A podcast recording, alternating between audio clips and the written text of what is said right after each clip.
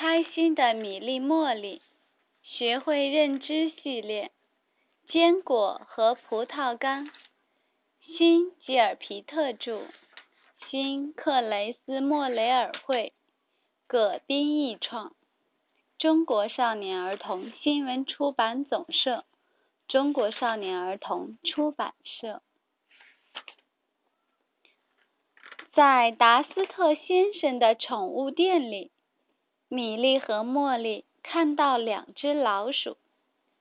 米莉说：“爬梯子的老鼠真好玩。”茉莉说：“踩转盘的老鼠更好玩。”米莉问达斯特先生：“您能给我们两只老鼠吗？”茉莉忙说：“就是那只棕色的。”和那只黑色的，可以啊，达斯特先生说。不过你们要准备好干净的水和奶酪。米莉说：“没问题。”茉莉说：“我们绝对可以做到。”米莉和茉莉为老鼠准备了一个鞋盒。米莉对两只老鼠说。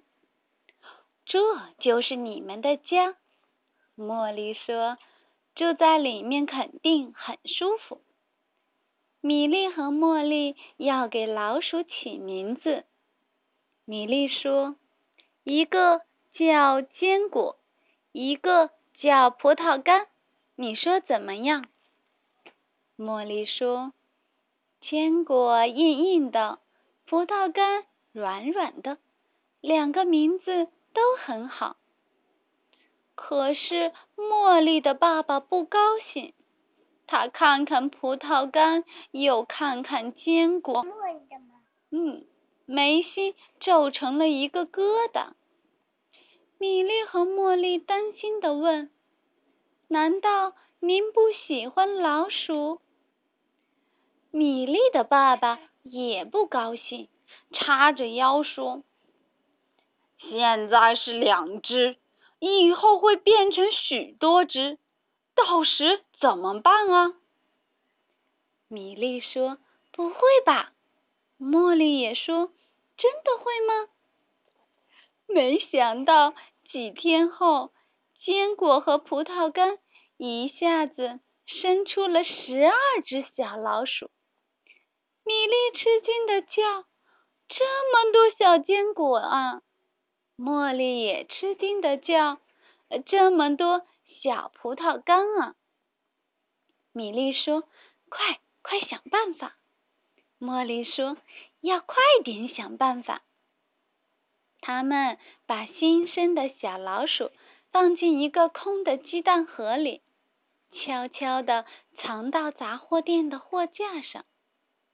第二天，鞋盒里就剩下两只老鼠了。米莉说：“现在一切正常了，只剩下一个坚果。”茉莉说：“一切正常，只剩下一个葡萄干。”但是没多久，坚果和葡萄干又生下了十二只小老鼠。米莉吃惊的叫：“哇，又有了十二只！”茉莉吃惊的叫。哇哇，太多了！米莉说：“还得想办法。”茉莉说：“一定要想办法。”他们把新生的小老鼠放进一个空鸡蛋盒里，悄悄地放在面包房的架子上。第二天，鞋盒里又只剩下两只老鼠。米莉松了一口气，一切正常。只剩下一个坚果，茉莉也松了一口气，说：“一切正常，只剩下一个葡萄干。”但是没多久，葡萄干和坚果又生了十二只小老鼠。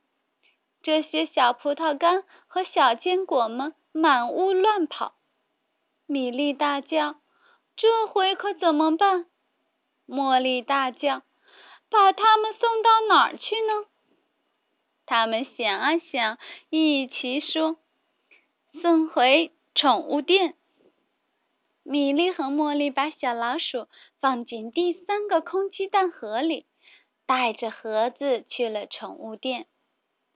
杂货店老板和面包房老板也在宠物店，他们把在自己店里发现的老鼠送到宠物店来了。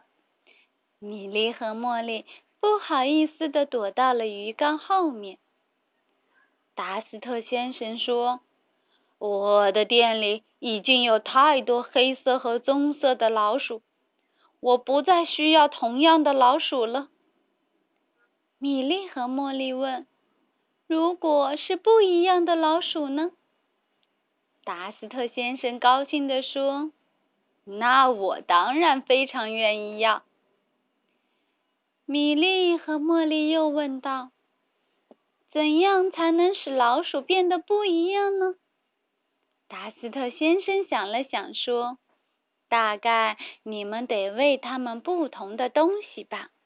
也许这就是秘密。”这天晚上，米莉和茉莉没有再喂老鼠们吃奶酪，而是让他们吃了坚果和葡萄干。没过多久，两只老鼠又生下了十二只小老鼠。与之前不同的是，这些小老鼠身上都有好看的小点点。米莉和茉莉把这些小老鼠送到了达斯特先生那里，他非常开心，买下了所有的老鼠。达斯特先生悄悄地问米莉和茉莉。告诉我，秘密是什么？